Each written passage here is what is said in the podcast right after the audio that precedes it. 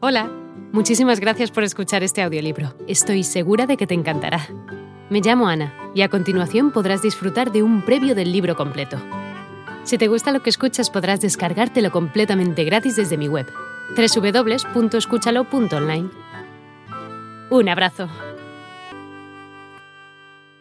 En su libro La guerra del arte, un libro que te recomiendo encarecidamente, Stephen Pressfield describe la diferencia entre un amateur y un profesional.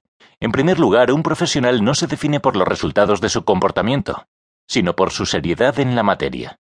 Tienen que superar su resistencia interna, que es su peor enemigo. Hacerse profesional, tal como se define en su excelente libro, es una decisión de comprometerse sin importar el resultado. Aceptar que las cosas se pondrán difíciles, miserables y aburridas, pero tu misión es levantarte y hacer tu trabajo lo mejor que puedas. Pressfield define trabajo como cualquier actividad que mejore tu vida a largo plazo, pero que sea difícil a corto plazo. Sin embargo, pienso que su analogía se aplica mejor al acto creativo, que es la escritura, pero puede fácilmente describir el acto de operar en el mercado. A lo largo de este libro describiré la mentalidad del trading como hacerse profesional. Operar en el mercado es el supremo acto creativo, Nuestros sistemas de trading, sean de nuestro propio diseño o no, nos exigen realizar un juicio que sabemos es finalmente subjetivo. Decidimos arriesgar capital en nuestras ideas y tenemos que decidir cuándo y cómo entramos y salimos del mercado.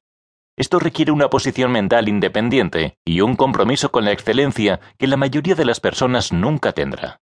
En otras palabras, tienes que tratar tu acto creativo como una profesión pero a diferencia de la mayoría de los profesionales, tú escribes las reglas.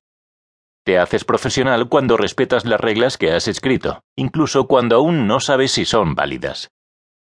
El problema es que muchos llegan al trading como un medio de liberarse de un trabajo o profesión. No quieren más profesionalidad, quieren menos. No quieren escribir reglas y cumplirlas, quieren libertad creativa. No quieren aburrido y miserable, quieren excitante y feliz. Estas actitudes forman su mentalidad fundamental cuando llegan al trading. No es de extrañar que operen impulsivamente cuando sus fundamentos son completamente desastrosos. Buscan que el trading les dé lo que no obtienen de sus vidas. Piden que el trading les dé lo que no les puede dar. Quieren que el trading llene sus vidas y que sea rentable. El trading no puede hacer eso. Trading es solo trading. Si buscas emociones en el trading, entonces el trading puede darte emociones, pero no esperes rentabilidad si lo que realmente buscas son emociones. Si buscas pasar el tiempo con el trading, entonces el trading puede ocupar cada hora que tengas, pero no esperes rentabilidad si lo que realmente buscas es una forma de mantenerte ocupado. Si buscas un nuevo desafío en la vida, el trading puede desafiarte como nada te ha desafiado antes, pero eso no significa que vayas a ganar dinero. ¿Ves dónde quiero llegar?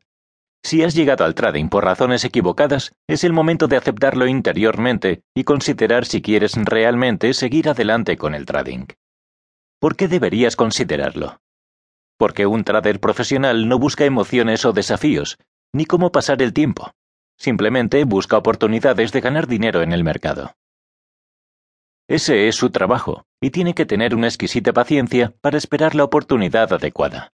Esperar a la entrada correcta esperar que la operación se desarrolle, esperar a avanzar el stop loss y esperar a tomar beneficios. Hola de nuevo. No está mal para ser solo una pequeña muestra, ¿verdad?